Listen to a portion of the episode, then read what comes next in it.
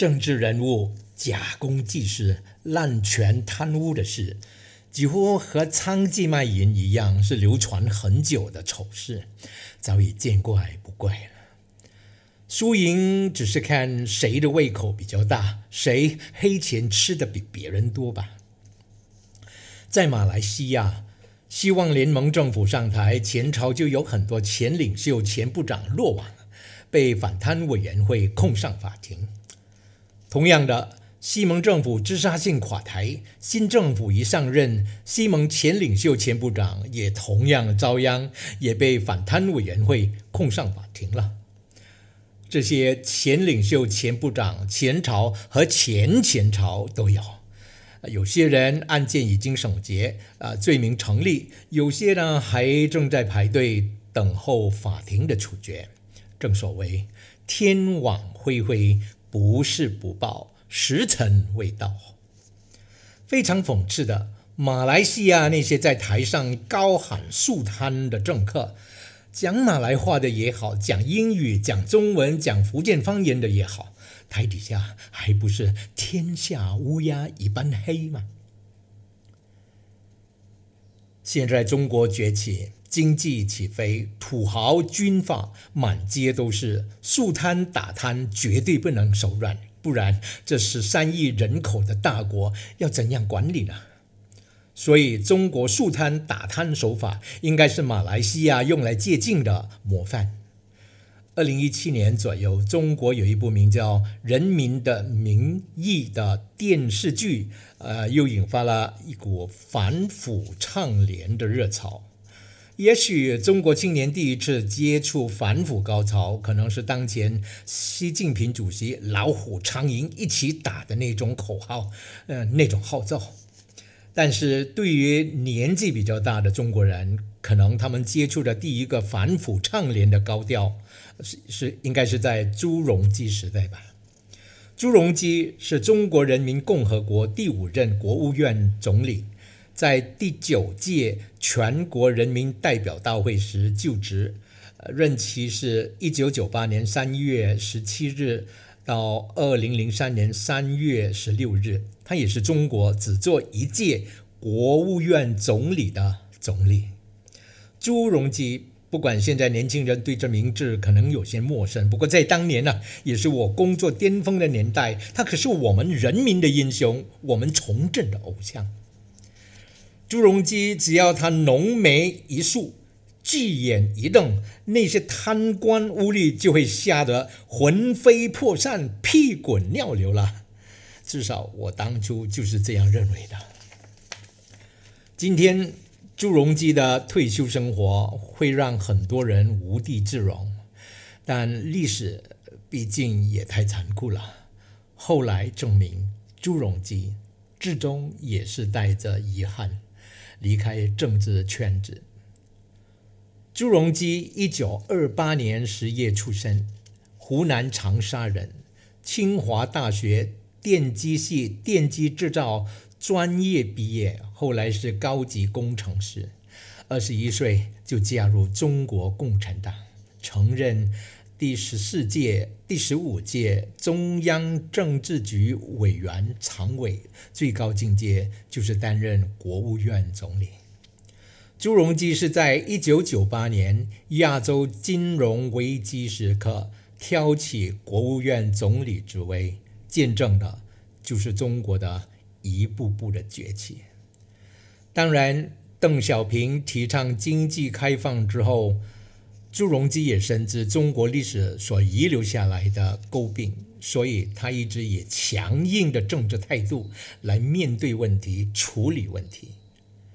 朱镕基坚持改革开放，在经济危机来临时采取积极的经济政策，即便他最后没能。功德圆满而带着遗憾离开，他还是为中国经济的复兴做出了巨大的贡献。我对朱镕基有至高的敬仰，是因为他一生中最令人津津乐道的是，他从政是背了棺材而来。一九九八年，朱镕基在中央一次反腐败会议上铿锵有力的发言，让人感到震耳欲聋啊！在反腐败问题上，中央是有决心的。这个问题不解决，中国无法长治久安。反腐败就是要先打老虎后打狼，对老虎绝不姑息手软。我这里。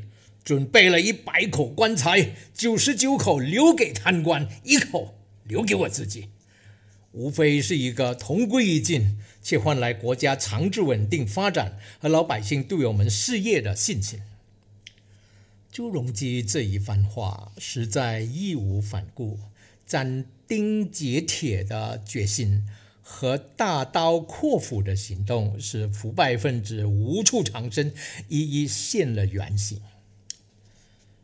朱镕基曾是孤儿，命途多舛，深知人民生活的艰苦。他也知道贪污腐败给人民带来灾难，所以他说：“不管前面是地雷阵还是万丈深渊，我都将勇往直前，义无反顾，急功近瘁，时而后已。”一九九八年，中国出现全国特大洪灾景象，九江告急，荆州告急，武汉告急，大庆告急，哈尔滨也告急，各地暴雨，大地冲塌，洪峰细成。根据统计，一九九八年受灾面积三点一八亿亩。受灾人口二点二三亿人，死亡三千零四人，倒塌房屋六百八十五万间，直接经济损失达一千六百六十亿人民币。朱镕基知道反贪污腐败会给自己带来麻烦，但是当九江劫地，人民对他愤怒了。他只能破口大骂“王八蛋工程”，转身就泪如雨下。朱镕基是工程师出身，怎会不知道这些都是豆腐渣工程？所以他即便和贪官同归于尽，也不放过那些吸人民血和啃人民肉的蚊子和老虎。朱镕基说：“要准备一百口棺材，九十九口要留给贪官，一口要留给自己。听说他的棺材是装了十三个高官，他的反腐损害了太多高层的利益，也得罪了太多的人，所以最后他是带着遗憾离开了中国的政治舞台。”